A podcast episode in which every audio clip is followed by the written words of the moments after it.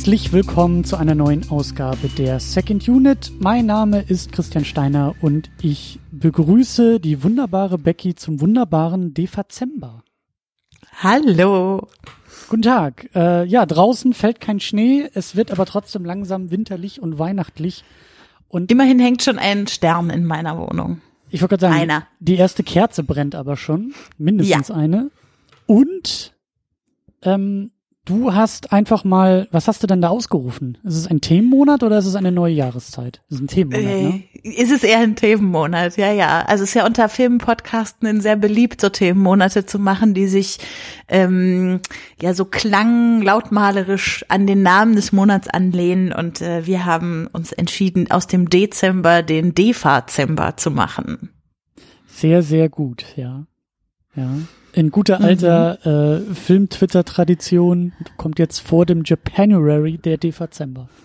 So ist es, weil wir alle im Dezember sonst noch nichts zu tun haben. So in der Vorweihnachtszeit können wir jetzt noch fleißig Defa-Filme gucken.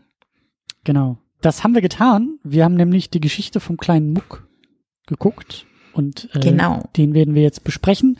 Und du musst mir dann vor allen Dingen auch noch diesen ganzen Dezember ähm, erklären und warum man eigentlich im Dezember auf die Idee kommt, Defa-Filme und vor allen Dingen Defa-Märchen zu gucken und warum du vielleicht auch nicht die Einzige bist, die auf diese Idee gekommen ist und was ich da eigentlich in meiner Kindheit verpasst habe.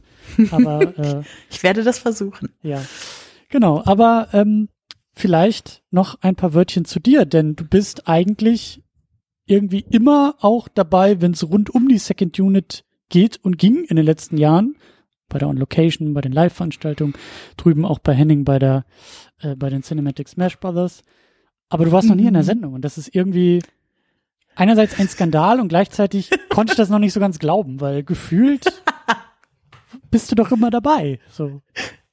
Das ist aber sehr schön, dass sich das für dich so anfühlt. Das, äh, das äh, spricht ja auch irgendwie für mich. Naja, und sagen wir es mal so rum. Also wir reden halt oft miteinander und wir reden auch oft über Filme ja, miteinander, ja. aber da war bisher noch kein Mikrofon dazwischen. Ja, also ist auch eine neue Erfahrung für uns, Christian. So sieht's aus. Ja. Genau, und du bist aber auch äh, amtierende Vizemeisterin. Du bist äh, Preisträgerin des silbernen Flaschenmikrofons. Ja, das äh, steht hier auch in meinem Blickfeld gerade und passt sehr gut zu meiner ähm, marginalen Weihnachtsdeko in der Wohnung. Sehr gut. Ich dachte, das ist jetzt irgendwie im Büro oder so der der der große Pokal und äh, ärgert dann immer so das Umfeld, aber. ja, da könnte ich vielleicht sogar auch mal mit hinnehmen. Ist eigentlich gar keine schlechte Idee. So vielleicht, völlig wenn dann Weihnachten vorbei ist. Völlig mhm. unkommentiert im nächsten Meeting auf den Tisch stellen und das, das, ach so, nee, das, ah ja, das ist ja nur, Genau. Mhm. Ja. ja, ja, also das war, äh, ich konnte nicht damit rechnen, dass das passieren würde, dass ich auf Platz zwei landen würde beim großen Cinematic Deathmatch. Aber irgendwie ist es passiert. Ja. Und äh, auch verdient und zu Recht. Und äh, das gute Ding hat jetzt eben auch einen Ehrenplatz bei dir verdient. Auf jeden Fall. Sehr gut. Aber du podcastest ja selber auch, ne? Ja, so ein bisschen. Erzähl doch mal. Also mein äh, Haus- und Hof-Podcast sind die KulturpessimistInnen, wo wir äh, Filme und Serien mit einem, ich würde mal sagen, emanzipatorischen Fokus besprechen.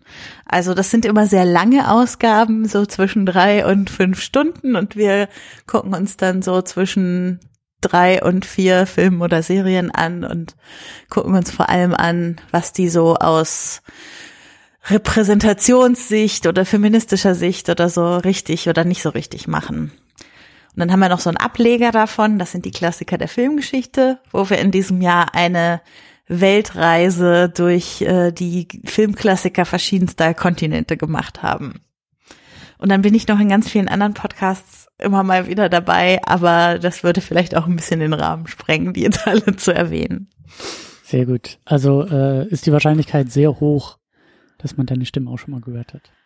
Ja, das äh, könnte durchaus passieren. Also zumindest, wenn man Podcasts der letzten zweieinhalb Jahre hört. So lange bin ich jetzt ungefähr dabei.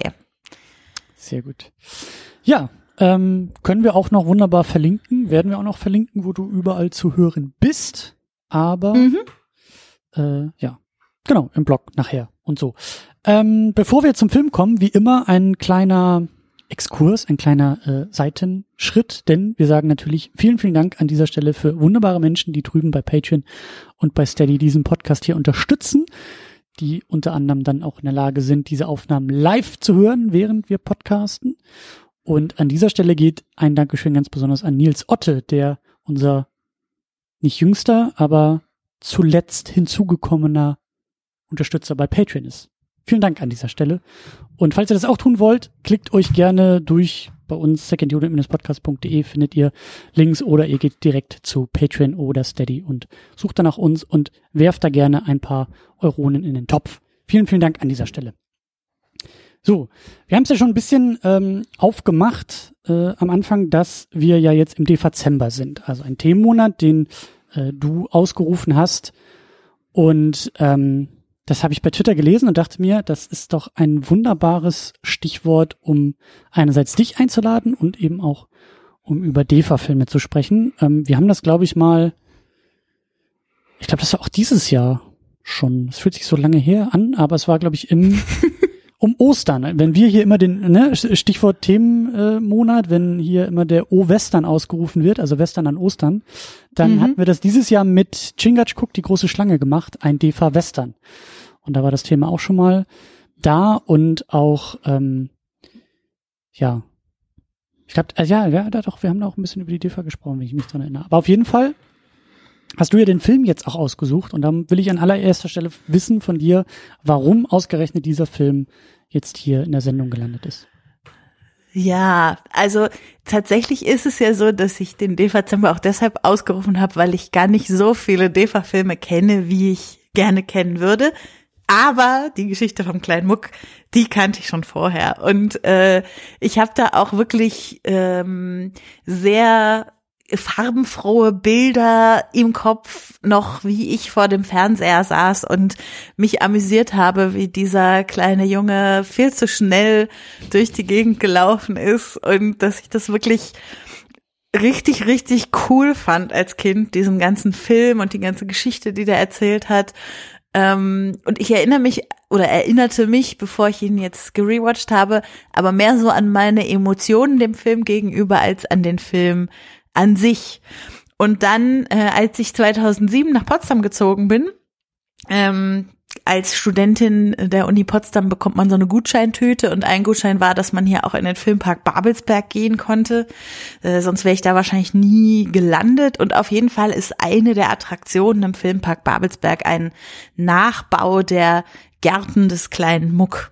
Und da äh, saß ich dann damals auf dem Thron und dachte mir, ah ja, irgendwie war doch da mal so ein Film und dann dachte ich, das ist doch jetzt ein willkommener Anlass, irgendwie äh, elf Jahre nachdem ich auf diesem Thron saß, nochmal zu gucken, was war das eigentlich für ein Film und den jetzt hier mit dir zu besprechen.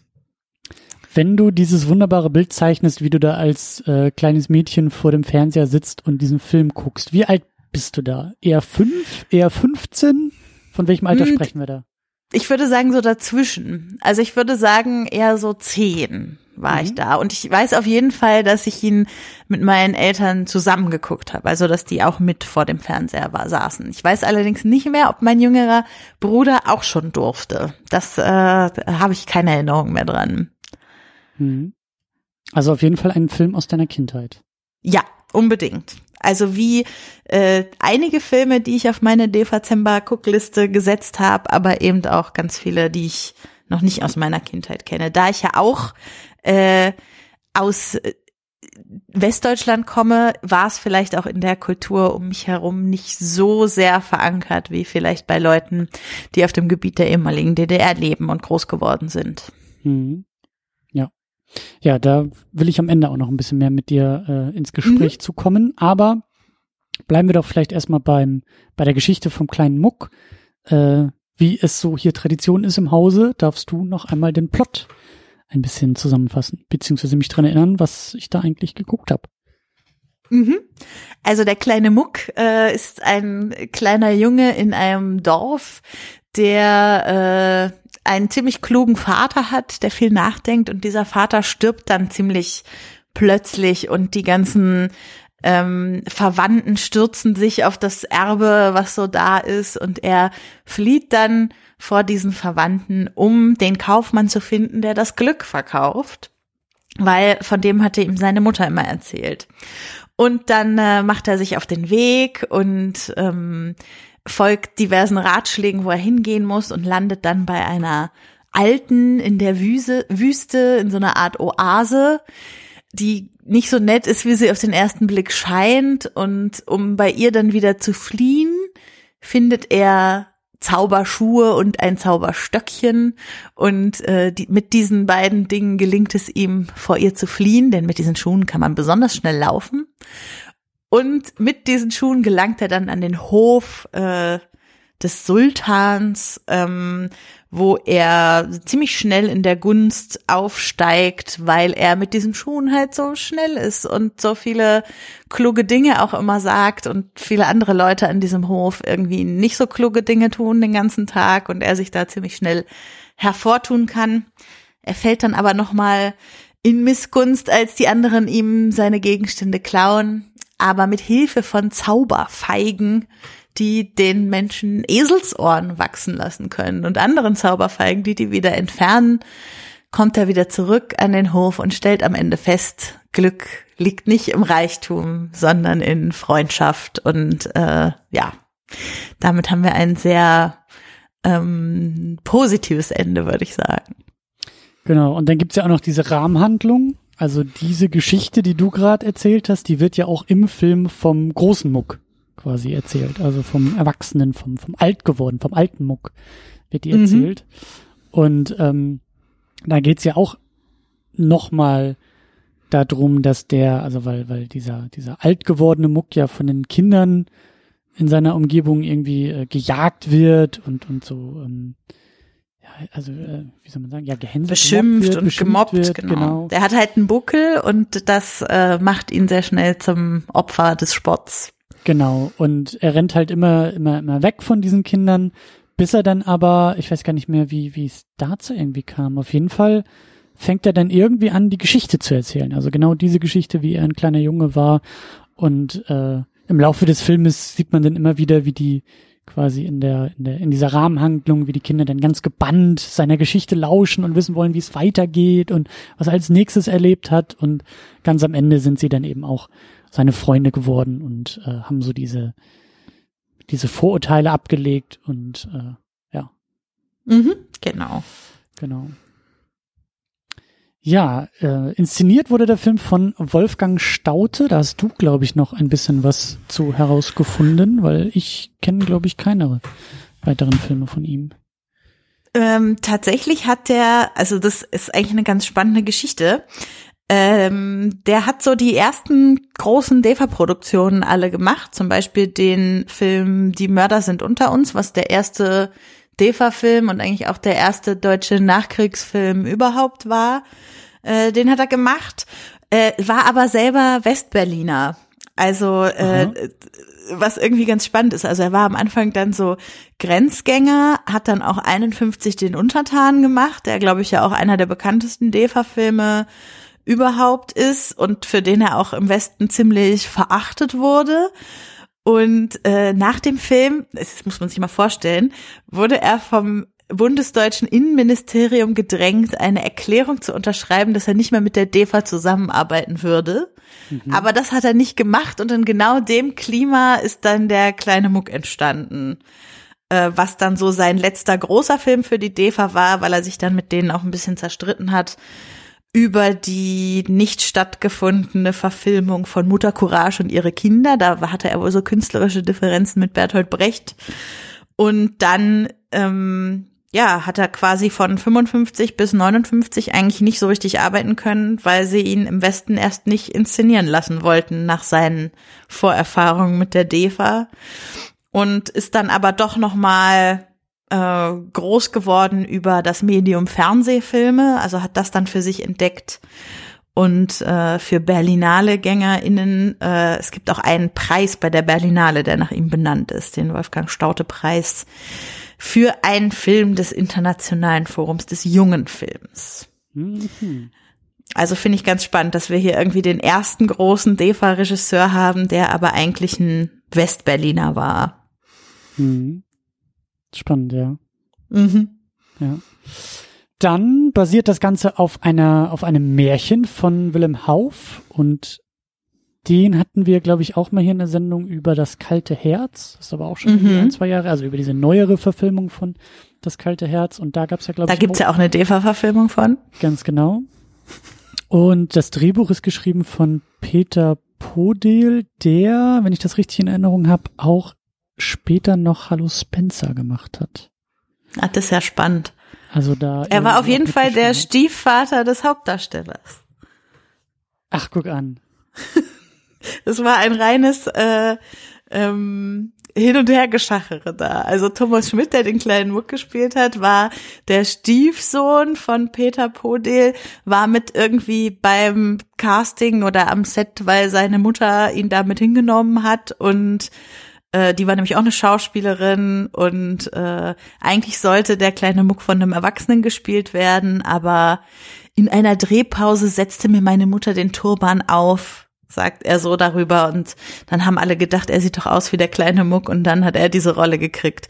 Der hat auch nie wieder danach irgendwas äh, ge gespielt, also so kleinere Synchronaufträge oder so, aber ist dann äh, zwei Jahre danach mit seiner Familie in den Westen gegangen, weil eben auch und gerade Peter Podil, also sein Stiefvater, äh, künstl mehr künstlerische Freiheiten wollte und äh, hat dann erst nach der Wende so richtig mitgekriegt, was seine Rolle so für die Menschen in der DDR bedeutet hat und dass das echt was Großes Hm. irgendwie für die Leute war. Also das hat er irgendwie erst äh, Anfang der 90er Jahre mitgekriegt. Und er hingegen ist äh, Medizinprofessor geworden und hat dann gar nichts mehr mit Schauspiel gemacht. Das wollte ich nämlich auch noch erwähnt haben, dass so völlig andere Karriere dann danach irgendwie draus geworden ist und nichts mehr mit Schauspiel und äh, halt, ja, die brotlose Medizin dann auf einmal die, ähm, die nächste Karriere wurde. Aber ähm, ja, ich meine, also super besetzt.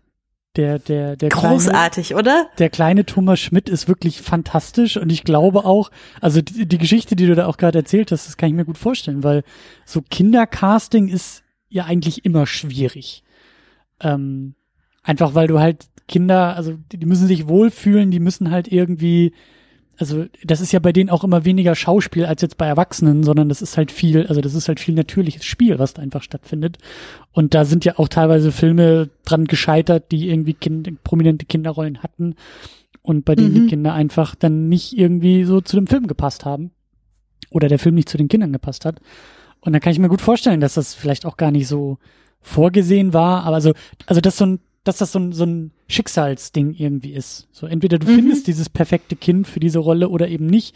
Und in dem Fall war es dann anscheinend der Stiefsohn des Drehbuchautors. Das äh, kann ich mir sehr gut vorstellen, dass das so Ja.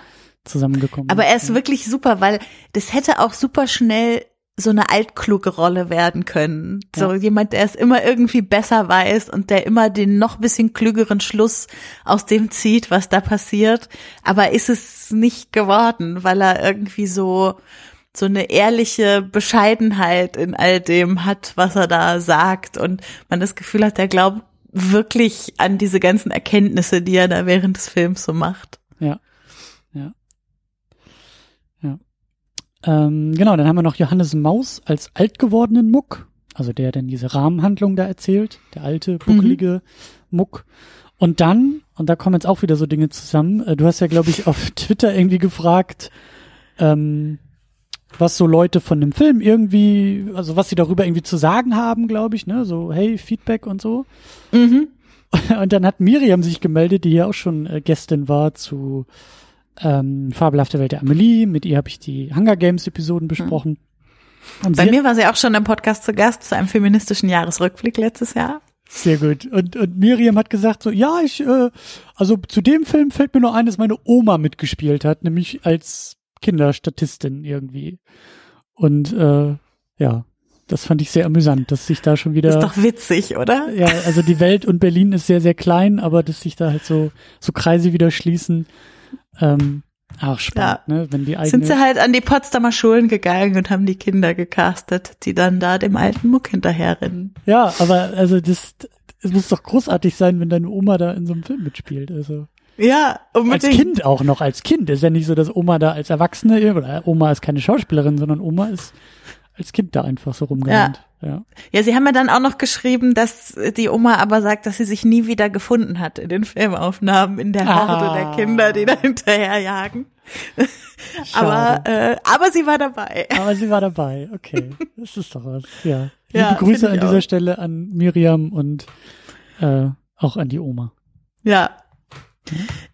Ich finde vom Cast sonst noch äh, zwei Rollen so ein bisschen hervorhebenswert, nämlich einmal die die alte, also die, die scheinbar Aha, genau, die scheinbar Ahafzi heißt, was ja im Film nie genannt wird, aber in den Opening Credits so beschrieben wird, äh, die gespielt wird von Trude Hesterberg, die, wenn man so ein bisschen liest, äh, eine ziemliche Diva gewesen sein muss, also so eine Opernsängerin, Kabarettistin und äh, ich finde die, also wenn ich alles, was ich über die gelesen habe, passt so gut zu dieser Rolle irgendwie. Es ist so, äh, finde ich super spannend.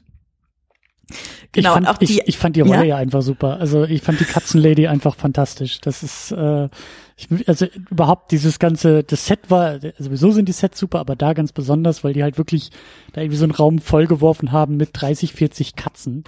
Und, äh, das fand ich sehr unterhaltsam. Das fand ich einfach sehr schön, dieser, dieser Ja, die halt, ich, die kannst du ja auch nicht so dressieren. Also ja, die machen ja auch da die ganze Zeit, was sie wollen, gefühlt, diese Katzen. Also es kann mir mhm. niemand erzählen, dass das alles vorhergesehen ist, was die da in den Szenen so machen. Da war, glaube ich, auch ein bisschen Improvisation mit am Start. Ja. Genau, und dann gibt's noch die zweite, bisschen größere Frauenrolle von der Prinzessin, die später auch an dem Hof des Sultan lebt, die gespielt wird von äh, Silja Lesny oder Lesne, mhm. äh, könnte ein polnisches äh, Y hinten sein. Ähm, was ich ganz spannend finde, also zwei Sachen daran finde ich spannend. Einmal, dass sie äh, indonesische Wurzeln hat also, und damit eine der wenigen Schauspielerinnen ist, die äh, nicht so einen ganz biodeutschen Hintergrund haben wie irgendwie alle anderen in diesem Film. Und äh, zweite spannende Geschichte, die hat äh, scheinbar schon öfter mit dem Regisseur vorher zusammengearbeitet und war ziemlich innig mit ihm, ist dann während der Dreharbeiten für diesen Film eigentlich nach England geflohen äh, und dort bei Erich Fried untergekommen. Spannende Geschichte. Ist dann aber doch wieder zurückgekommen, äh, dem Regisseur so ein bisschen zuliebe, um die Dreharbeiten an dem Film noch zu beenden. Mhm. Also ist, äh, wir sind 1953, es war eine äh, spannende Zeit, glaube ich, in der dieser Film entstanden ist, in der DDR einfach. Mhm. Ja. Ja, und äh, wie du gesagt hast, äh, so als du dir da den, das, den, den Filmpark angeschaut hast und äh, ja, spannende Zeit und halt komplett in Potsdam gedreht, ne? Also möchte man nicht glauben, wenn man das so also sieht, wirklich oder? nicht. Ich, ich, ich habe den jetzt ja zum ersten Mal geguckt und ich mache mir immer so ein bisschen nebenbei Notizen und und äh, schreibe dann immer so ein paar Sachen mit, die ich halt eben beachtenswert finde und äh, ja, ich fand die, ich fand, ich habe mir gleich die Locations irgendwie aufgeschrieben, dachte, ja, was, also weil dann sofort der Kopf irgendwie losging, dass ich mir dachte, wo haben die das denn gedreht? Also das war ja irgendwie 50er hm. Jahre, DDR, hä, das ist ja, und dann habe ich, glaube ich, auch irgendwie später gelesen oder so, dass es ja komplett in Potsdam gemacht wurde und dass die da anscheinend einfach riesengroße Sets aufgebaut haben. Also mhm. wirklich so, so halbe Dörfer irgendwie. Ja, äh, also sie hatten scheinbar ziemlich viel Geld für den Film zur Verfügung, eben weil diese Mutter Courage äh, Verfilmung mit Bertolt Brecht äh, auf der Kippe stand und das Geld, was dafür ah. vorgesehen war, dann mit in diesen Film fließen konnte. Und ich würde behaupten, das ist den Kulissen sehr zugute gekommen. Und äh, das sieht wirklich alles so schön aus irgendwie. Also wirklich wie so ein äh, Traum aus Tausend und eine Nacht. Also ob das jetzt so ein realistisches Bild ist, mhm. kann man vielleicht später nochmal diskutieren. Ja. Aber es ist auf jeden Fall alles sehr äh, orientalistisch irgendwie, was wir da sehen. Also gerade dann am, am Hof des Sultan, dieser Palast, auch das, das Innere von dem Palast, wo der kleine Muck das erste Mal drin ist und diese ganzen komischen ähm, Abgeordneten des Sultans alle zum nächsthöheren immer rennen, um ihnen zu sagen, dass jemand da ist, so wie sie da so in die verschiedenen Gänge des äh, Palasts reinlaufen, das finde ich schon äh, ziemlich eindrucksvoll. Ja, ja. Und ja, auch, auch so die, wie gesagt, diese, diese Dörfer oder dieses Dorf da am Anfang, wo dann ja auch diese Rahmenhandlung stattfindet, wo der alt gewordene Muck dann auch durch die Gegend gejagt wird und so, das ist schon, und dann kommen da auch Mhm. die Elefanten irgendwie reingelaufen. Und, und, echte und die Elefanten. ja, also das ist schon, schon, das ist schon aufwendig und das ist schon Ja. ein großer Produktionsaufwand und wie du sagst, man muss sich das irgendwie nochmal in Erinnerung rufen. Wir sind im Jahr 53. Ja. Also, Und zu den Kulissen kommen ja dann auch noch irgendwie so ganz coole Tricks hinzu. Also es gibt Ja. so ein paar Szenen mit so einer äh, abgefahrenen Sonnenuntergangsstimmung, äh, wo man im Hintergrund so die künstlich eingefügte Sonne und aber auch deren Spiegelung im Wasser vorne sieht, zum Beispiel.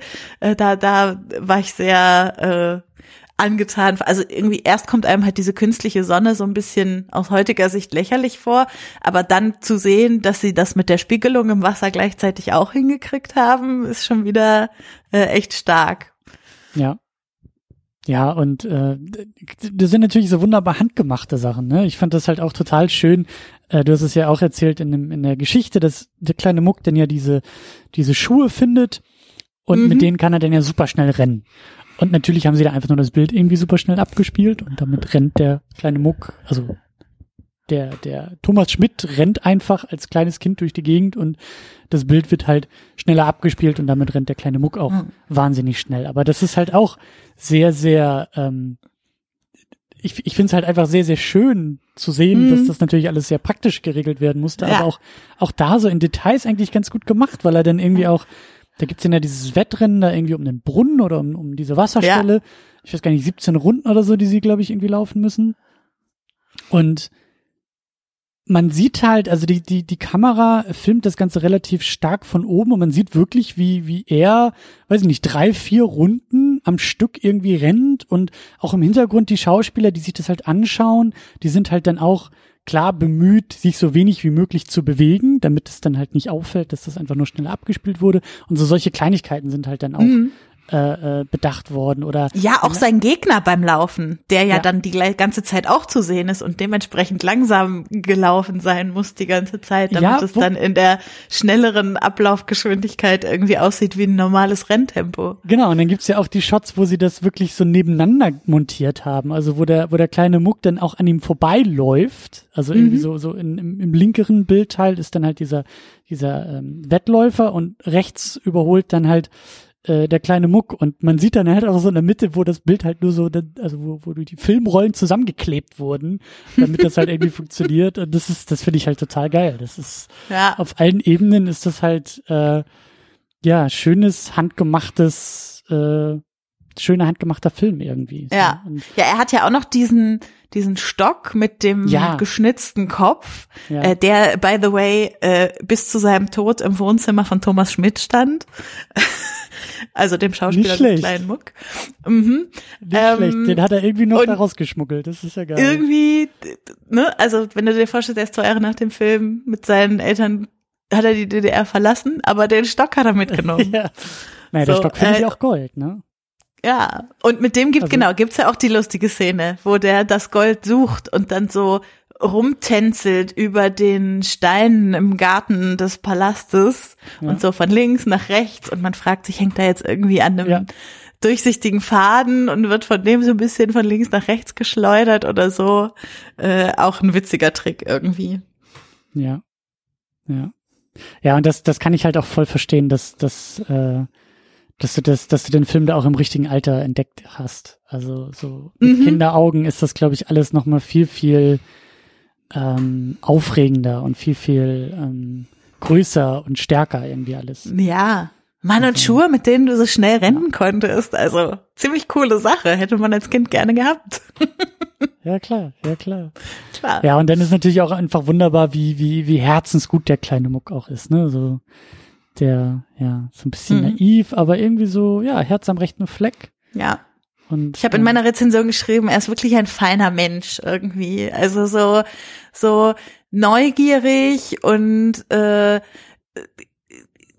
klug, ohne neunmal klug zu sein und aber auch jetzt nicht irgendwie klüger, als es ein Elfjähriger erstmal ist, sondern macht halt so Erfahrungen im Laufe der Zeit und will irgendwie dem, der Prinzessin und dem Prinzen dabei helfen, Gutes über ihre Völker zu bringen und hat irgendwie selbst als die anderen ihm seine Sachen klauen, immer nur Gutes im Sinn.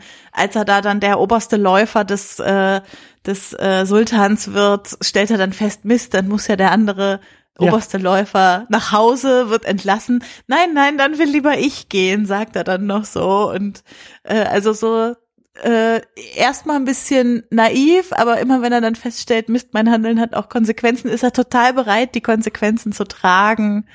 Also echt äh, ein sehr liebenswerter Charakter.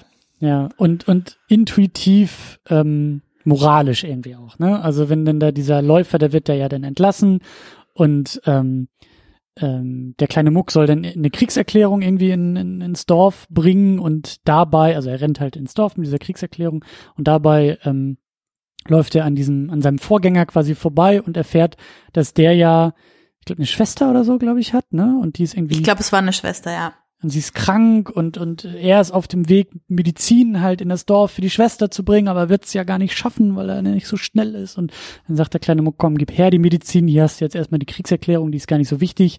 Und dann rennt er halt ins Dorf, um da diese Schwester zu retten. Und das, das ist doch schön, das ist doch, das gefällt mir auch, ja. Mhm. Das ist so nach meinem Geschmack. Ja. Ja. Ja. Aber es ist nicht alles Gold, was glänzt. Es ist nicht alles gut, was ähm, was Kinderfilm ausmacht oder was mhm. diesen Film ausmacht. Ähm, da bin ich auch gespannt, wie, wie du auch so jetzt und heute damit umgehst. Ähm, das Thema Blackfacing. Also ja. erstmal ist die Frage, was, was, was heißt das überhaupt? Was ist das überhaupt? Was, was meint Blackfacing? Blackfacing ist eine rassistische Praxis, äh, würde ich erstmal sagen, in der sich weiße Menschen Farbe ins Gesicht schmieren, um schwarze Personen zu äh, darzustellen, sei es irgendwie für ein Faschingskostüm oder eben für eine Rolle im Theater oder im Film, äh, ist so ein bisschen entstanden Ende des 19. Jahrhunderts in, äh, in den USA und äh, schwappte dann aber auch so rüber nach Europa und ist seitdem, also bis heute ist es ja nichts, was wir äh, was wir nicht mehr haben, sondern es gibt's ja immer noch, dass sich irgendwelche mhm. Comedians oder Schauspieler hinstellen und äh, das Gesicht schwarz anmalen in dem Glauben, damit jetzt eine schwarze Person darstellen zu können. Und tatsächlich passiert dabei aber ja eine Reduzierung schwarzer Menschen auf ähm, ja auf körperliche Merkmale, auf äh, verallgemeinernde Klischees, mhm. auf ähm, ja auf eine Farce, auf eine Maske, die es, es hindert an Repräsentation. Es gibt genug schwarze Menschen, die diese Rollen spielen könnten. Naja, und äh, ist einfach, äh, wird von schwarzen Personen auch als rassistische Praxis gestern wie heute empfunden und ist dementsprechend erstmal was, was ich äh, immer verurteilen würde. Jetzt sind wir hier natürlich 1953. Und äh, wenn man sich den Film genau anguckt, merkt man, dass die sich sogar damit brüsten, was sie hier für eine kluge Idee hatten, nämlich die, äh, die Kinder mit Schuhcreme und so weiter anzumalen, um so irgendwie schwarze SchauspielerInnen darzustellen mhm. oder so. Ähm, das heißt, das ist natürlich in einer Zeit entstanden, wo Blackfacing dadurch, dass es eine weiße Mehrheitsgesellschaft gab, die es natürlich heute auch noch gibt, aber eine, in der solche Diskurse irgendwie noch nicht geführt wurden, dass da Blackfacing noch nicht nichts verurteilenswürdiges war äh, in der Mehrheitsmeinung, sondern etwas, womit man sich sogar brüsten konnte. So, äh, ich finde, es macht's nicht besser. Ich finde, es macht's tatsächlich dadurch für mich heute schwerer, den Film anzuschauen. Also es ist unfassbar, in wie vielen Szenen ich immer wieder gedacht habe, ach Mann, hättet ihr einfach hier Leute eingesetzt, die, äh, die selber schwarz sind oder also man spricht ja auch von Brown Facing, wenn es irgendwie um arabische Menschen geht. Also wenn man da irgendwie, es ist ja nicht so, dass es keine sozialistischen Bruderstaaten gab, in denen man äh, Leute hätte auftreiben können, die solche Rollen vielleicht hätten spielen können. Also es ist äh, wirklich ein mehr als zweischneidiges Schwert und äh, wenn man, also es gibt einen ganz spannenden Artikel dazu bei der BPB. Mhm. Ähm, der heißt Irgendwo ist immer Afrika über Blackface in DEFA-Filmen. Und äh, da legt die Autorin auch, finde ich, sehr äh, gut dar, anhand dieses Films, aber auch später den Western, von denen ihr ja hier auch schon einen besprochen habt, dass es auch von der ethnischen Zuschreibung schwarze Person, weiße Person zu ethischen Zuschreibungen kommt. Weil wir haben ja schon sehr wenige schwarze SchauspielerInnen in diesem Film, aber die spielen halt alle irgendwelche Sklaven, Wasserträger und so weiter.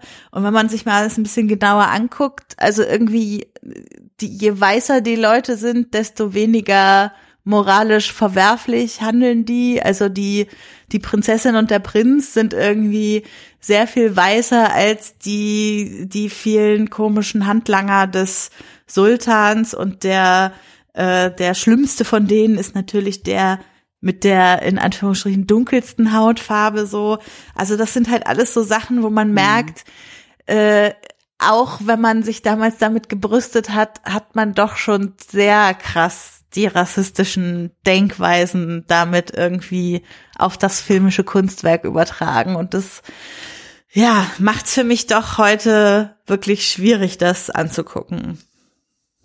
Ja, wie gehst du denn damit um? Also wie, also als Zehnjährige ist dir das wahrscheinlich jetzt nicht so aufgefallen wie eben Richtig, später ja. auch als politisch gebildete Person. Also mhm. ähm, was was was macht es dann auch mit dir? Also das ist jetzt ja das das ja das ist jetzt ein Spannungsverhältnis, in dem dieser Film steht und, und du stehst dazwischen und sagst, einerseits ist es ein Film aus meiner Kindheit und es gibt hm. viele schöne Dinge und tolle Dinge an diesem Film, aber andererseits sind auch Elemente drin, die du halt überhaupt nicht unterschreiben kannst. Ist der Film ja. dadurch jetzt aussortiert oder, oder was machst du damit? Hm.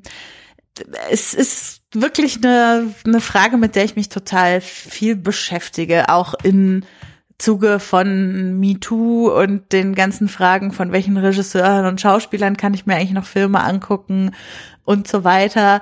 Ähm, ich, also meine persönliche Herangehensweise aktuell ist, es mit einem kritischen Blick, also jetzt bei so einem zeitlich sehr weit zurückliegenden Werk, es mit dem kritischen Blick anzugucken. Ähm, ich finde es auch nicht verwerflich, die Dinge daran wieder zu entdecken, die man irgendwie als Kind toll fand und auch zu analysieren, was daraus auch aus heutiger Sicht noch toll ist. Aber ich finde, man darf über diesen Film nicht sprechen, ohne das zu erwähnen, mit dem Blackfacing ja. zum Beispiel. Und ohne darauf hinzuweisen, dass das ein Problem dieses Films ist. So, ich finde, äh, wer darüber spricht und es nicht tut, der hat auf jeden Fall irgendwie ein Problem. Ja, ich hatte das, glaube ich, auch. Ähm, irgendwo hatte ich auch eine Kritik aus der Zeit, glaube ich, zu dem Film äh, gelesen, die genau das halt auch total positiv betont hat. Also auch so so mhm. das Blackfacing und genommen als als als äh, Stärke des Films irgendwie und und das fand ich auch sehr sehr skurril. Aber naja. ja klar, so die die Zeiten ändern sich und, und auch als Zeitdokument ist das ja auch eine, eine ganz, ganz, ähm, eine ganz, ganz wichtige Sache. So, das, das, ja. ähm, das Thema, das Problem gibt es, aber es gab es vor allen Dingen. So, ich glaube, wir sind zwar weitergekommen, aber auch immer noch nicht äh, äh, ähm, komplett, haben das immer noch nicht komplett überwunden, aber, aber als ja, als, als Zeitdokument, um mit dem Finger drauf zeigen zu können und, hm. und zu sagen, so, das, und auch sagen zu können, so, das geht halt nicht mehr, ähm, finde ich, ist das schon auch, auch, ähm, ja. ja. Hat das eine gewisse Relevanz, sagen wir es mal so. Ja, und auch um darlegen zu können, an der Art, wie es eingesetzt wurde, auch das Rassistische an der Praktik nochmal klar zu analysieren irgendwie. Also, dass es nicht nur darum geht, irgendwie Leuten Farbe ins Gesicht zu malen, sondern dass immer auch eine Wertung und eine Stereotypisierung und äh, so damit einhergeht und irgendwie den, den, eine Dreckigkeit oder eine Nichtreinheit oder irgendwie so. Ich finde, das kann man an so einem Zeitdokument vielleicht noch mal besser analysieren, als wenn man sich ein Theaterstück von 2015 anguckt, in dem sich Dieter Hallervorden äh, seinen Schauspieler irgendwie blackfacen lässt und äh, dann sagt, ja, ja, aber das ist ja alles total ironisch gemeint oder so. Da kann man es dann, also es ist genauso eine rassistische Praxis, aber an so einem historischen Dokument kann man es vielleicht noch mal klarer herausarbeiten und den Leuten klar machen, was das Problem an dem Ganzen ist. Ja. Und dann kommt ja auch noch der ganze Orientalismus dazu, ne? Also das war auch damals bei dieser, mhm. bei dieser ähm, Ausgabe, die wir da zu dem DEFA Western auch gemacht hatten, wo ich mich halt auch gefragt habe, also immer noch fragt, das ist auch, das ist generell so eine Sache, die, die ich äh, noch lange nicht verstanden habe, woher überhaupt irgendwie diese, diese, diese diese Sehnsucht hier aus Deutschland, Ost wie West ja auch kommt, äh, diese, diese äh, Geschichten aus hm. dem Wilden Westen irgendwie zu erzählen. Und auch da, hm. äh, also das geht immer noch nicht so ganz in meinem Kopf. Und dann haben wir jetzt diesen Film, der halt 53 halt die mega aufwendigen Sets in Potsdam aufbaut, um da halt so ein Klischee vom Orient auch irgendwie durchzu, durchzupauken, in Inszenierungen, in Kostümen, in, in, in Figuren, in, in allem Möglichen. Ähm, hm. das, das ist auch, das ist schon auch irgendwie schräg. Das ist schon auch irgendwie komisch. Ähm, ja, ich meine, es ist ja schön, dass es Menschen gab, die sich interessiert haben für das, was in äh, in Anführungsstrichen anderen Kulturen so vor sich ging zu der Zeit und dass es irgendwie so ein so ein Boom gibt. Aber also ich meine, diese Orientalismus äh, Fanatismus kann man es fast nennen. Das lässt sich in der europäischen Kulturgeschichte irgendwie, keine Ahnung, 15., 14. Jahrhundert gab es die gleichen äh, Prozesse schon, die wir jetzt hier in dem Film uns irgendwie angucken können und die man sich irgendwie in den Anfängen der DDR angucken kann. Ähm, es ist halt ein alles andere als ein realistisches Bild von den mhm. sozialistischen Bruderstaaten im Nahen Osten 1953, sondern es ist irgendwie ein ein Orient, der ganz besonders exotisi e-, exotisiert dargestellt wird, der eher so einem alttestamentarischen Bild des Orients äh, entspricht. Also äh, keine Ahnung, wenn da jetzt Moses noch irgendwie durchs Bild laufen würde, vorbei an den Leuten, das würde auch irgendwie ins Setting passen. Also das ist eher so ein so ein, also natürlich einmal die Stereotypisierung, die auch da immer wieder da ist, aber eben auch dieses, dieses absurde, sich für orientalische Sachen interessieren und dann da eigene Kultur auch wieder drüber stülpen. Also keine Ahnung, lauter Kirchen, die in Anlehnung an orientalische Moscheen oder so gebaut wurden zu der Zeit. Also da gibt's super viele mhm. skurrile Überschneidungen, wo es irgendwie diese bisschen absurde Faszination für dieses nahöstliche gibt, was sich halt auch in diesem Film zeigt. Mhm. Ich meine, weißt du von wann das von von welchem Jahr das Märchen ist, also die Vorlage? Das ist ja auch, das muss doch auch schon viel viel älter sein. Warte, wir gucken das mal kurz nach. Das äh, gibt's übrigens komplett auch beim Projekt Gutenberg online. Ja, guck an. Ähm, 1826. Genau, 1826 veröffentlicht. Wobei du bei Märchen musst du wieder, muss ich wieder als hm. Germanistin sagen, kannst du ja nie sagen, wann die wirklich entstanden sind, weil das sind ja immer nur die ersten Niederschriften von diesem Märchen mhm. und es sind ja hm. meistens Volkserzählungen, die es schon lange vorher gegeben hat. Hm, ja, ja. Und da kommt es wahrscheinlich genau. dann auch. Aber 1826, ne? wie gesagt, ja. ja. Ja, ja, unbedingt, unbedingt. Ja. Und dann haben wir ja noch mal die nächste Stufe drüber, wie du es ja auch schon erwähnt hast. Wir haben das Ganze aus einem sozialistischen Staat, äh, System, Filmsystem, was sich da auch langsam aufbaut, irgendwie erzählt und ähm, das bringt da ja vielleicht auch noch mal so ein bisschen ja, wie soll man sagen, Mhm. das, das ne, ne, ne, wei- einen weiteren Schlenker irgendwie in die ganze Sache rein, ne? Also das haben wir dann ja auch so die die äh, antikapitalistischen Elemente, die da vielleicht irgendwie auch ein bisschen lauter gemacht wurden, so Ja. ein bisschen doller betont werden, dass halt Ja, so diese ganzen der sozialistische Bauernstaat.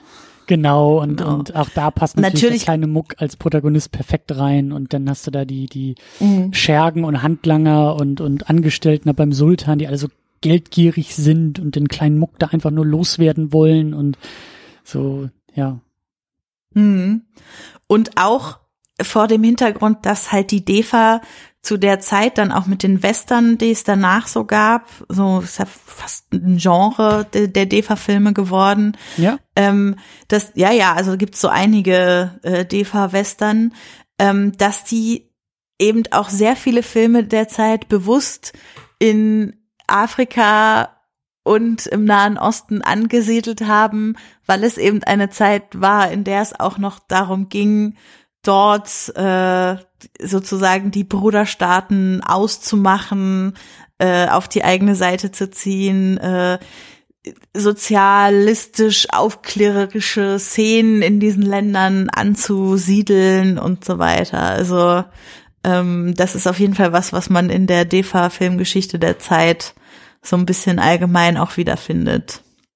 Mhm. Und da war äh, der kleine Muck wohl auch ziemlich erfolgreich. Ich habe gelesen, dass es irgendwie, dass der wohl 13 Millionen Kinobesucher in 60 Ländern hatte. Also Mhm. wahrscheinlich auch über viele Jahre hinweg, aber dass das, wenn man so will, ja schon auch auch ein, ein internationaler Erfolg war. So, und ich glaube auch Hm. Ja, einer der ja. erfolgreichsten. Außer in der BRD. Ja, ja, das, aber ich- ist er, ist er da nicht, ist er da nicht auch gelaufen? Ja, aber erst, ich glaube, zwei oder drei Jahre später und nur in einer gekürzten Fassung irgendwie am Anfang. Ja. Genau, aber am Anfang durfte er erstmal nicht gezeigt werden. Tatsächlich hatte ein Verleiher sich schon die Rechte an dem Film gesichert und ist dann daran pleite gegangen, dass er den nicht vorführen durfte. Oh Gott. Bitter. Ja. Ja. Ja. Naja, und dann haben wir natürlich, also was natürlich auch in diese ganze, in diese ganze sozialistische äh, Entstehungs, in diesen Entstehungskontext gut passt, ist ja auch die ganze ähm, ja, Geschichte um den kleinen Muck und auch die, wie sagt man, die, die Entwicklung oder die, die ähm, den Weg, den er als Figur, als, als ähm, Mhm. als kleiner Junge, aber eben dann auch als alt gewordener Erzähler dieser, dieser eigenen Geschichte dann ja auch irgendwie ähm, durchläuft, weil so, also in dieser Rahmenhandlung ist ja Freundschaft, was wir auch schon erwähnt haben, Freundschaft und so dieses ähm, das Gemeinschaftliche, was da ja dann auch herauskommt, die Vorurteile, die da abgelegt werden, so, das ist ja ganz entscheidend bei der, bei der Rahmenhandlung. Ja, ja. Und auch festzustellen, er war die ganze Zeit nach dem Kaufmann, der das Glück verkauft und festzustellen, Ja. dass bei all dem Reichtum, den er angehäuft hat in seiner Zeit am, am Hof des Sultans, dass das auch nicht geholfen hat, ihm irgendwie das Glück zu kaufen, sondern dass das Glück sich nicht bezahlen lässt. Das ist ja schon, also das äh, der Sozialismus par excellence, der da irgendwie mitschwingt. Ja, ja, stimmt. Ja, die, die, die, die verzweifelte Suche nach dem Kaufmann, der das Glück verkauft, ne, der Ja. zum Scheitern verurteilt ist und dann findet er das Glück äh, als Erwachsener oder als alter Mann, der auf einmal von den Kindern bejubelt Ja. wird und äh, Ja. einen Haufen neuer Freunde gefunden hat. Statt Ja. Ich meine, es ist natürlich auch eine sehr humanistische Botschaft. Also es, man muss jetzt auch Klar. nicht alles in diese Maske, Sozialismus, DDR und so weiter zwingen. Es ist einfach eine zutiefst humanistische Botschaft, die der Film irgendwie rüberbringt in diesem ganzen Freundschaft und guckt euch die Menschen mit ihren Stärken an und äh, tut das, was richtig für die Leute um euch rum ist und nicht nur für euch selbst so. Ja. Ja. Ja klar, ich meine, das Märchen selbst, ne, stammt ja nicht aus der DDR, weil die DDR gab es damals gar nicht. Und Ja. ähm, es, aber ich, ich, ich kann, also ich sehe gut, warum die DEFA gesagt hat, jo, das ist auf jeden Fall ein Stoff, den wir da verfilmen wollen und wir wissen auch, was wir da, an welchen, an welchen Schräubchen wir da vielleicht noch ein bisschen äh, lauter drehen und was wir ein bisschen mehr betonen. Und das war auch Mhm. bei dem, bei dem, bei dem Western, bei dem Chingachgook genauso. Das ist jetzt nicht die sozialistische Keule, die da irgendwie das ist kein Propagandafilm, der da, da irgendwie um die Ohren gehauen wird, aber ja, was da wie betont wird, so, das, äh, das Mhm. passt schon gut so in diese Entstehung und Entstehungsgeschichte. Ja. Ja. Und ich meine, das ist natürlich auch ein klasse Märchen. Also das kann ich mir richtig gut vorstellen, da als Zehnjährige vorzusitzen und ähm, die Geschichte auch einfach als Kind zu feiern, weil das halt fantasievoll, ja. prunkvoll gemacht ist. Der kleine Muck halt mit dieser Herzensgüte, mit diesem Humanismus, den er da auch mit sich trägt, ja. halt super ankommt. So. Ja, und du bist natürlich, wenn du das als Kind guckst, bist du im Prinzip eins von den Kindern, was da sitzt und dem alten Muck an den Lippen hängt und zuhört, Klar. wie er die Geschichte erzählt und immer noch mehr wissen will, aber dann gibt's irgendwie Zwischensequenzen, in denen die Uhr aufgehört hat, Takt zu machen und er erzählt nicht weiter und oh Mann, wie bringen sie ihn jetzt dazu, das weiter zu erzählen? Also da, das ist natürlich auch ein filmischer guter Kniff an der Stelle, um die Kinder genau reinzuziehen in so einen Film. Hm. Hm. Hast du mal das Märchen gelesen? Hast du dich damit nochmal irgendwie äh, beschäftigt? Also ich habe jetzt mal so drüber gelesen, als ich gesehen habe, dass es äh, komplett in der ähm, äh, im Projekt Gutenberg online steht. Äh, die Geschichte ist gar nicht so anders, als sie hier erzählt wird, würde ich sagen. Hm.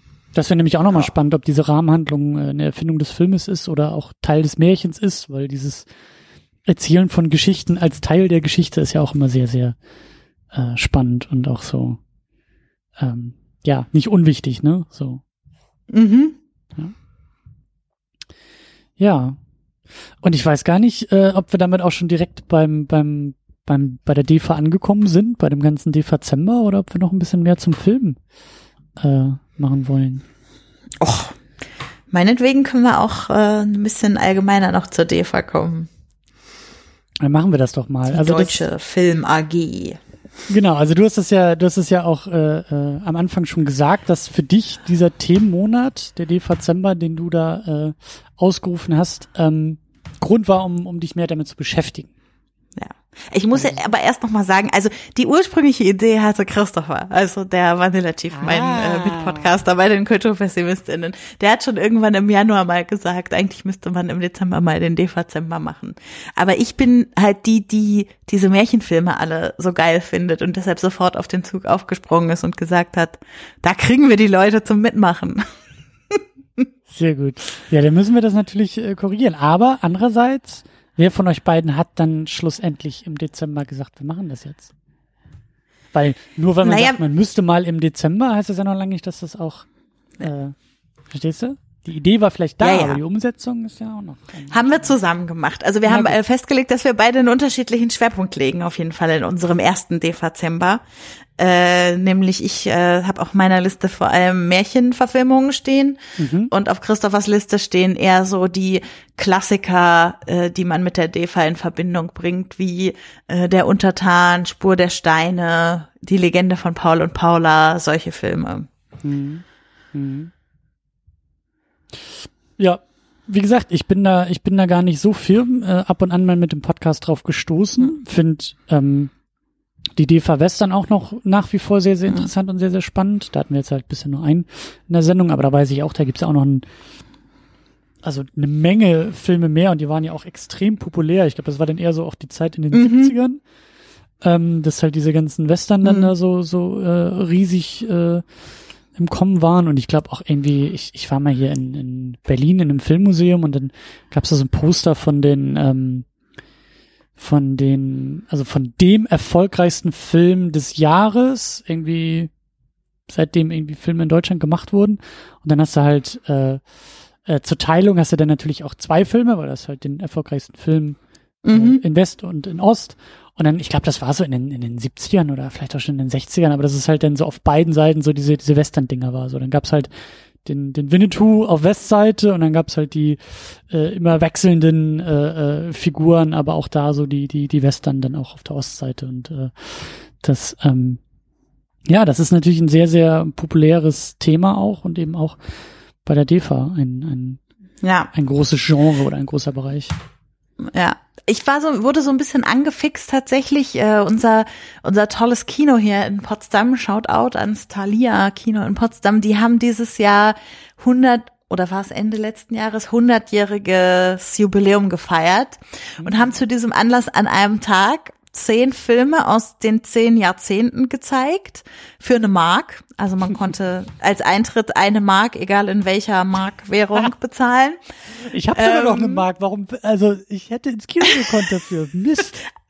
Also wir haben dann einen Euro bezahlt, so, aber man hätte auch mit äh, Reichsmark, DDR-Mark, äh, deutscher Mark äh, wäre man auch ins Kino gekommen und es gab äh, irgendwie Schmalz- und Leberwurststullen und ähm, es wurden halt aus diesen zehn Jahrzehnten, auch um auch so ein bisschen die Geschichte des Kinos darzustellen, auch Filme gezeigt. Und da, wir wollten eigentlich Spur der Steine sehen, der war aber sofort ausverkauft, weil der wirklich für Leute aus der Generation irgendwie der Film der mhm. Zeit mhm. ist. Also ich habe ihn auch jetzt immer noch nicht gesehen und ich muss das unbedingt nachholen, äh, weil auch meine KollegInnen im Büro und so alle erzählen immer von diesem Film.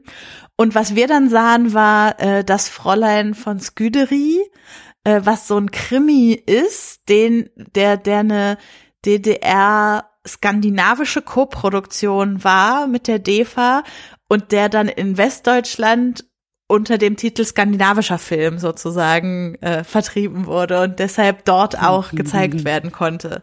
Also auch ganz spannend und irgendwie hat mich das äh, dieses Event ist dann nicht wieder losgelassen und ich dachte, ach Mensch, diese DEFA-Filme, da ist doch so einiges Spannendes scheinbar dabei.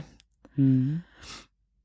Und und äh, du hast es schon erwähnt, die Märchen, die DEFA-Märchen, mhm. das ist ja auch so ein so ein, das ist ja so ein Ding im Dezember, ne? Also ich, du hast es ja auch bei Twitter nochmal gefragt und habe ich auch so die Antworten gesehen und ich höre das dann auch mal hier, mal da, aber ich habe da selber überhaupt, also ich bin da nie mit aufgewachsen, ich habe da nie, also diese Tradition der überhaupt Märchenfilme irgendwie in Weihnachtsvorbereitung und es ist doch auch, ist ja kein Märchen, aber so äh, die die Sissy-Filme sind ja glaube ich auch irgendwie so ein Ding dann um Weihnachten oder nach mhm. Weihnachten irgendwie? Die so? liefen früher immer am 25., 26., 27. Ich weiß nicht, ob das immer noch so ist, aber als ich, ich Kind war. Fragen, weil früher, also da wirst du doch bestimmt ja. noch irgendeinen deutschen Fernsehsender finden, der das, der das immer noch macht. Ja, ja.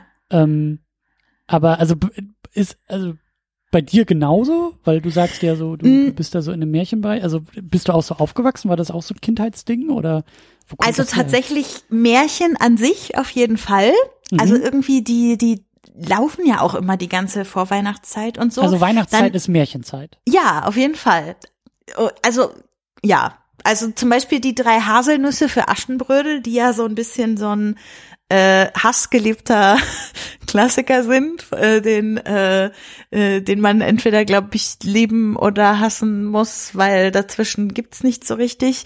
Äh, den habe ich früher auch schon richtig oft gesehen, so. Und äh, dann gibt's halt viele von diesen Defa-Märchenfilmen, die ich kenne, wo mir einfach nicht bewusst war als Kind, dass das Defa-Filme sind, sondern man mhm. hat dann halt so Märchenfilme geguckt und dann gibt's halt so dreimal Frau Holle und der eine, den man davon kennt, ist halt der von der DEFA. Oder ich habe jetzt äh, als ersten Film in, in meinem DEFA-Zember habe ich äh, die Goldene Gans in der DEFA-Verfilmung geguckt.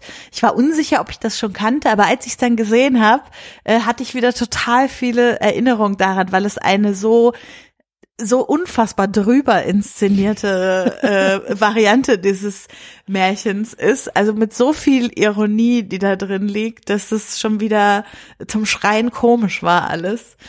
Und äh, dann gibt's halt wieder so, so Filme wie Das singende klingende Bäumchen oder Das kalte Herz, wo mhm. ich wirklich nur die, also wo man wirklich nur so den Defa-Stoff irgendwie im Kopf hat dazu. Aber ja, auf jeden Fall. Also ich äh, habe auch in meinem Germanistikstudium mich viel mit Märchen und Kinder- und Jugendliteratur und so beschäftigt. Irgendwie ist das ein Genre, was mich nicht so recht loslässt.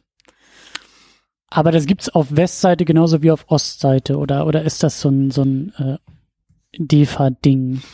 Nee, ich glaube, das gibt's auf Westseite auch, aber tatsächlich äh, würde ich jetzt mal mit meiner ganz subjektiven Meinung sagen, die DEFA-Filme sind einfach oft besser, gerade bei den Märchen.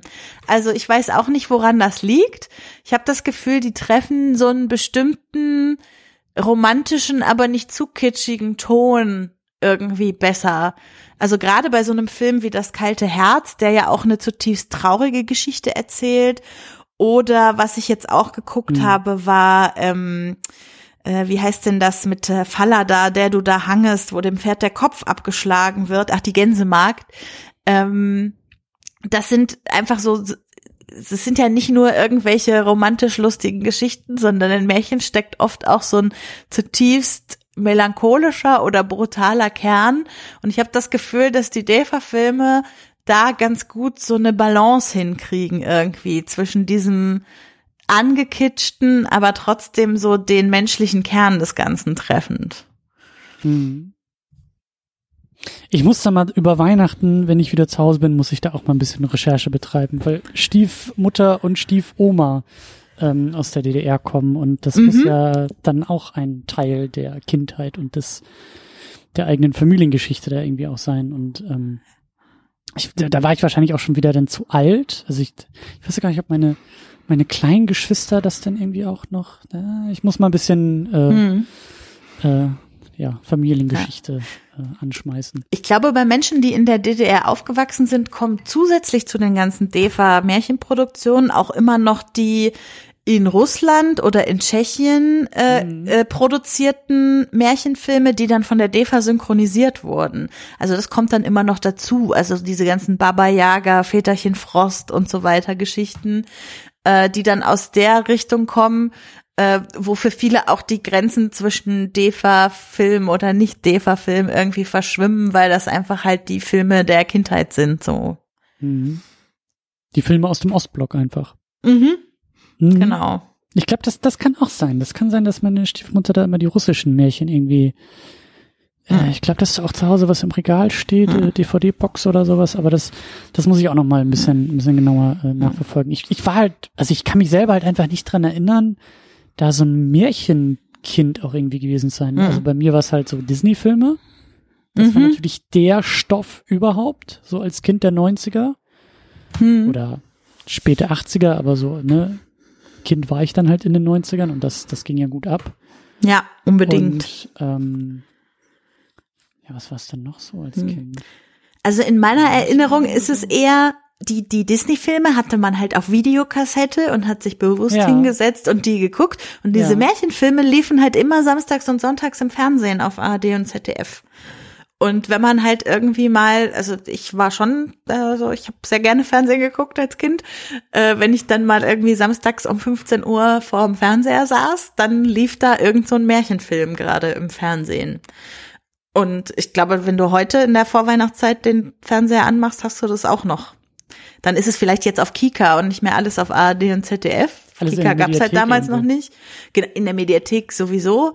Äh, bei Netflix hast du auch einen Haufen von Stimmt. diesen Deva-Märchen übrigens. Ja, ja. Also alles, was ich bis jetzt geguckt habe, habe ich bei Netflix geguckt. So ja. ist auch spannend, dass das da alles irgendwie gelandet ist.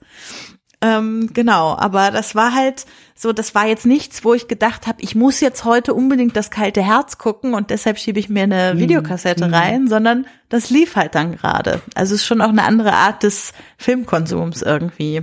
Na, und das ist halt auf jeden Fall so das Traditionsding, weil das habe ich auch halt mitgekriegt, dass so ich, ich, ich habe noch nie einen Sissy-Film geguckt. Das sollte ich vielleicht auch mal ändern, wenn ich so drüber nachdenke. Aber dass das halt oh, so ein ja? Weihnachtsding war, habe ich halt immer irgendwie mitgekriegt. Ja. So, das, also auch, dass das irgendwie zu Hause lief. Ich bin wahrscheinlich dann einfach irgendwie aus dem Wohnzimmer gegangen und habe mich in mein Kinderzimmer gesetzt und irgendwie Lego gebaut oder sowas oder sonst was getan. Aber also auch also das ist mir halt schon ein Begriff und das ist halt auch wirklich so ein so ein also einfach so ein Ding ist, wonach du die Uhr stellen kannst. Wie du sagst, also ich, ich kann mich auch dran erinnern, dass dann da irgendwie so in der Familie einfach die Weihnachtstage abgezählt wurden, um zu wissen, welcher Sissy jetzt läuft. Also, mhm. weißt du, weil, ah, ist jetzt der zweite von, ah, da muss der und der jetzt laufen. Und das ist so, äh, das ist halt auch faszinierend, ne? Weil das natürlich in diese, also das erinnert mich so an Dinner for One an Silvester. Das kenne ich, das habe ich halt auch äh, manchmal zelebriert, aber das ist ja auch so ein, so ein Traditionsding, das halt einfach an Silvester für viele hm. Dinner for One auch auf allen möglichen Kanälen rund ja, um ja. die Uhr dann läuft und das gehört dazu. Und so ist es für manche ja. dann eben auch mit, äh, mit Sissy und dann eben ja auch mit den, mit den Märchen so, aber. Ja. Und gleichzeitig ist es halt tatsächlich so, dass, also diese Märchen jetzt für mich als aus dem Westen kommende Person das sind, was mir als erstes einfällt, wenn ich an die DEFA denke. Aber die DEFA hm. ist halt so viel hm, mehr als nur diese Märchenfilme. Also da gibt's ja auch äh, Filme, die verboten und zensiert wurden zur DDR-Zeit. Da, da, ist so oft irgendwie Regimekritik in irgendwelchen mhm. Filmen versteckt, die verschachtelt wurde, damit die Filme nicht zensiert wurden.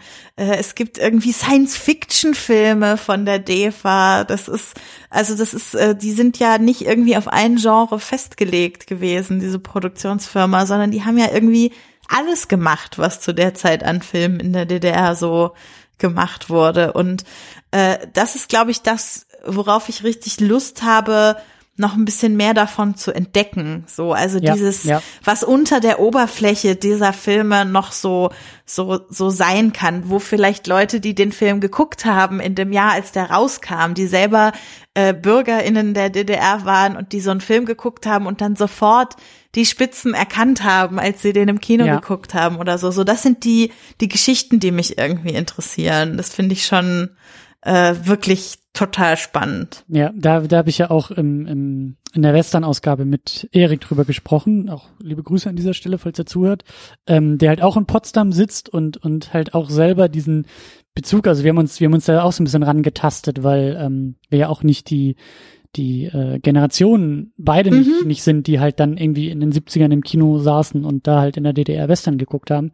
Aber halt so dieses, ja, diese filmische Tradition, die da eben über die DEFA irgendwie auch ähm, erzählt wird und natürlich auch, ja, du, du, du gewinnst halt irgendwie auch ein Gespür für die Zeit und für die, für die Sehnsüchte der Zeit und auch für, für, ja, für, für ein Kapitel Geschichte irgendwie so. Mhm. Und ähm, das finde ich halt auch total spannend. Da gibt's ja auch noch die DEFA Stiftung, die sich eben um die Filme jetzt kümmert und die eben ja mhm. dafür sorgt, dass sowas dann irgendwie bei Netflix verfügbar ist, was glaube ich auch unfassbar wichtig ist, weil ohne die äh, also also die braucht's glaube ich auch, ja. um diese Filme halt weiterzutragen und auch auch zu erhalten, weil ähm, so so beliebt wie das alles ist, ich glaube, das sind jetzt auch nicht die großen Kassenschlager, die dafür sorgen, dass da äh, weiß ich nicht, irgendwelche großen Filmstudios da äh, mehrere Nullen an ihre äh, Jahreseinkommensrechnung irgendwie ranheften können, sondern ja. ist schon, also das hat kulturelle Bedeutung und kulturellen Wert und über den ähm, werden die, werden die Filme, glaube ich, auch weitergetragen und erhalten. Und ja, also wie, wie, du, wie du aussagst, so, das, das ist ja auch immer ein Blick, ein Fenster irgendwie in diese Zeit. Und je mehr du halt ja. irgendwie weißt und je mehr du irgendwie lernst oder wenn du selber irgendwie auch mit Familie Kontakt dazu hast oder äh, äh, ja, Generation deiner Familie irgendwie vielleicht auch in der DDR gelebt haben, dann ist es auch, es ist halt ein super Begegnungsfeld. So, also hm. eigentlich, ich sage ja, eigentlich müsste ich das auch nochmal machen, irgendwie zu Hause ja. mal so ein paar DEFA-Filme auspacken und gucken, was die Stiefmutter sagt. So. Ja, und ich meine einfach die Tatsache, dass ich jetzt seit elf Jahren in Potsdam lebe irgendwie, äh, mhm. macht auch, dass ich das Gefühl habe, mich damit beschäftigen zu müssen, nicht nur wollen, sondern irgendwie zu müssen, weil ich als Filmfanin irgendwie in dieser Stadt sitze, äh, die ja. so eine große filmische Geschichte hat, die auch ab von GZSZ irgendwie äh, groß ist und so wenig darüber weiß und äh, natürlich kommt dann irgendwie zweifelsohne der Gedanke, ja, dann muss ich jetzt mich da mal ein bisschen mehr mit beschäftigen. Und das ist einfach so spannend. Und ich bin auch ganz glücklich, dass so ein paar Leute dann auf diesen Dezember-Zug jetzt mit aufgesprungen sind und auch ein paar Podcasts in diesem Zug entstehen werden. Sehr gut, sehr gut. Kannst du da schon was anteasern oder? Äh, äh, die erste ist schon erschienen beim äh, Nerd Nerd Nerd Podcast. Da reden Steffi, Steffen und Kati über die Haselnüsse. Also die machen zwei Folgen. Sie haben vier Filme insgesamt geguckt, unter anderem auch die Legende von Paul und Paula, die Haselnüsse, die Goldene Gans, die ich auch schon gesehen habe. Und das vierte habe ich jetzt gerade vergessen. Äh, Steffen hat auch schon über, er macht ja hauptsächlich Sachen zu Animationsfilmen sonst. Der hat auch schon was über Animationsfilme der DEFA getwittert. Ein Feld, was mir vollkommen unerschlossen war bisher. Mhm. Äh, genau. Und äh, bei uns bei den Filmklassikern wird es auf jeden Fall auch noch eine Weihnachtsepisode äh, zum Thema geben. Mhm. Ja, ich müsste eigentlich auch viel mehr noch, noch in den Dezember eintauchen. Ich will vor allen Dingen auch die, die, ähm, wie sagen wir, wie, ja, die, die Dramen, die, die, in Anführungszeichen Gesellschaftsfilme der Zeit. Also keine Märchen, keine Western, mhm. sondern irgendwie das, was, was, was, was so realweltlich irgendwie dazwischen liegt. Ich will unbedingt diesen Film äh, Ecke Schönhauser gucken. Mhm. Einfach, weil ich halt auch ja um der Ecke Schönhauser wohne und lebe seit jetzt drei Jahren und das halt super spannend finde, zu sehen, wie da Kultur und Jugend äh, ja filmisch festgehalten ist. So. Mhm. Ähm, das interessiert mich halt brennend und, und da sind noch so einige Sachen, die, die ich, die ich aus der Zeit auch noch sehen will. Aber ja. Genau, aber das Wichtige ist, dass du ja auch sagst, so der Dezember soll nicht nur als eine Märchen vor Weihnachts- oder Weihnachtsveranstaltung verstanden werden, sondern eine universelle Einladung, sich mit Filmen von der DV auseinanderzusetzen.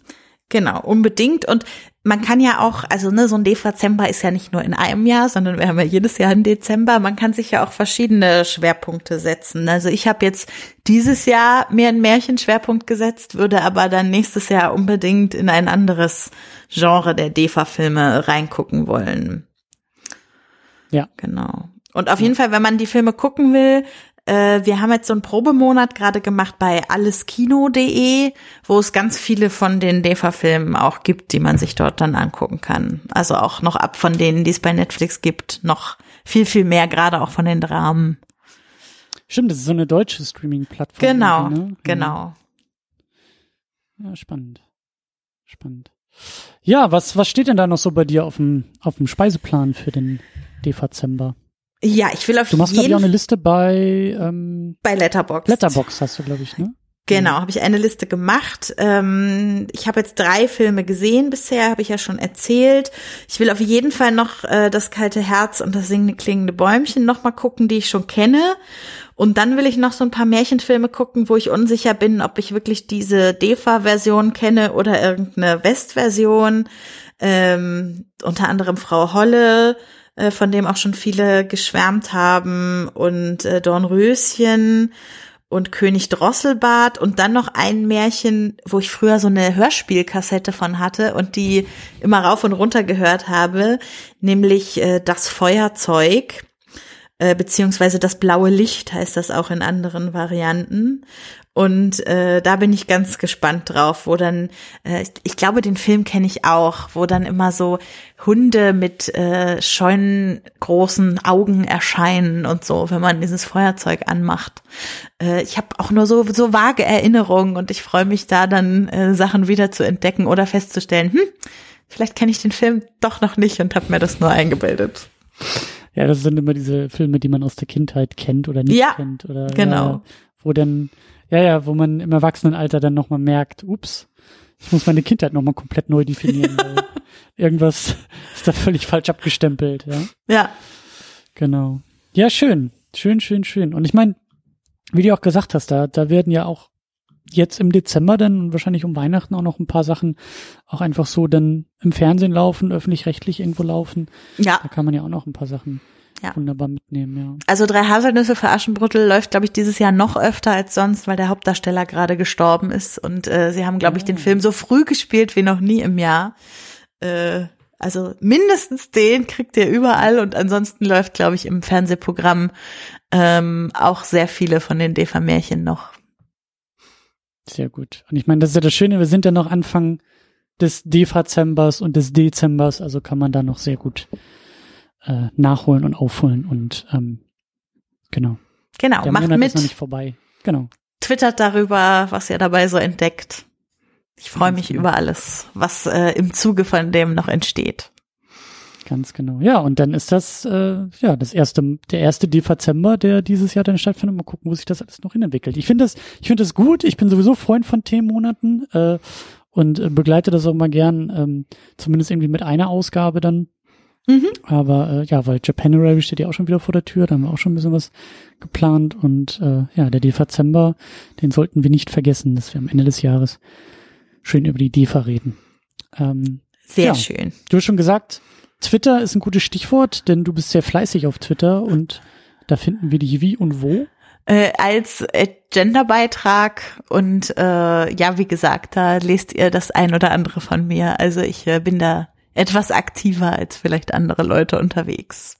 Also wenn immer ihr mich zu irgendwas was fragen wollt, auf Twitter ist auf jeden Fall der beste Kanal, wo ihr damit rechnen könnt, dass ich schnell antworten werde. Ja, das Medium der Wahl und äh, genau, der Dezember hat natürlich auch einen Hashtag und das ist äh, wenig überraschend Dezember. Richtig. Also, äh, Ich habe auch noch nicht reingeguckt, was auf dem Hashtag so unter, unterwegs ist, aber das werde ich jetzt auch noch mal machen und äh, mal gucken. Also eigentlich irgendwie, ich bin ja nicht so der, ich habe das ja nicht so mit Vorweihnachten, ne? Also ich bin, ich Mhm. bin vor Weihnachten bin ich der Grinch. In dem Moment, wo mein Urlaub anfängt, ich im Zug in die Heimat sitze, dann kippt das ins genau andere Extrem und dann werde ich der größte Weihnachtsmann der Welt. Halt immer nur so zwei, drei Tage vor Weihnachten und dann an Weihnachten. Aber vielleicht sollte ich dann auch noch mal irgendwie so einen, so einen schönen, so einen schönen alten Defa, äh, so ein schönes altes Defa-Märchen irgendwie dann. dann Ja, versuch's mal. Also auch, es gibt auch noch so zwei, drei andere Menschen, die Defazember-Listen auf Letterbox zum Beispiel angelegt haben, wo man sich ein bisschen inspirieren lassen kann, wenn man dort mal nach dem Wort Defazember einfach sucht. Genau, da kann man dann vielleicht noch ein bisschen abseits von meinem persönlichen Schwerpunkt sich weiter informieren. Genau. Ja, äh, genau. Was, was bleibt noch zu sagen? Es bleibt zu sagen, dass wir natürlich auch äh, in diesem Internet zu finden sind unter secondunit-podcast.de. Äh, da gibt's einen Beitrag zu diesem Podcast und zu diesem Gespräch. Und da bin ich natürlich sehr, sehr dankbar und sehr, sehr froh, wenn es noch weitere Empfehlungen, Erfahrungsberichte, ähm, Ideen zu DEFA, zu DEFA-Filmen, aber eben auch zu DEFA-Märchen gibt. Also das ähm, Spektrum ist ziemlich breit gefächert, aber das interessiert mich natürlich brennend, äh, wie es da draußen so aussieht, ähm, wie ihr vielleicht eben auch schon als Kinder vor dem Fernseher gesessen habt und die wunderbaren Märchen euch reingezogen habt. Weil, wie gesagt, bei mir ist das so, das äh, ist komplett an mir vorbeigegangen, aber äh, ich freue mich über jeden Bericht, über jeden Erfahrungsbericht und über jede Kindheitserinnerung an dieser Stelle. Und ähm, Ich auch. Genau, da gucken wir rein, da lesen wir weiter und lasst uns da mal schön sammeln. Das würde mich freuen, wenn das da so einen kleinen Pool noch von weiteren Filmempfehlungen gibt. Und äh, ja, dann äh, sehen wir beide uns natürlich bei der nächsten Second Unit on Location hier in Berlin. Unbedingt. Ja. Unbedingt. Hast du schon dein, dein äh, Filmgeschenk schon? Ich schwanke noch zwischen zwei äh, Sachen. Also ich Okay. muss mich noch entscheiden, bevor ich äh, es einpacke und verwichtle. Sehr gut. Aber genau. Und dann, ja, dann ist das ja auch schon wieder vorbei und oh Gott, oh Gott. Aber ähm, ja, so viel erstmal an dieser Stelle. Vielen Dank fürs Zuhören. Vielen Dank, Becky, fürs Dabeisein und ähm, Sehr hoffentlich, gern. hoffentlich dann äh, spätestens, sp allerspätestens äh, zum nächsten Dezember dann wieder. Ja, vielleicht finde ich dann auch einen Film, der noch ein bisschen ausdifferenziertere Frauenrollen zu bieten hat als dieser. Das ist doch mal eine perfekte Hausaufgabe, Forschungsfrage und äh, da hast du ein gutes Jahr Zeit für. Das ist doch, äh, Ja, das, das kriegen wir hin. Das kriegen sehr wir hin. gut. Gut, äh, in diesem Sinne äh, sage ich vielen Dank fürs Zuhören, fürs Dabeisein, fürs äh, Mitmachen und äh, ja, bis zum nächsten Mal und einen fröhlichen Dezember. Tschüss. Tschüss.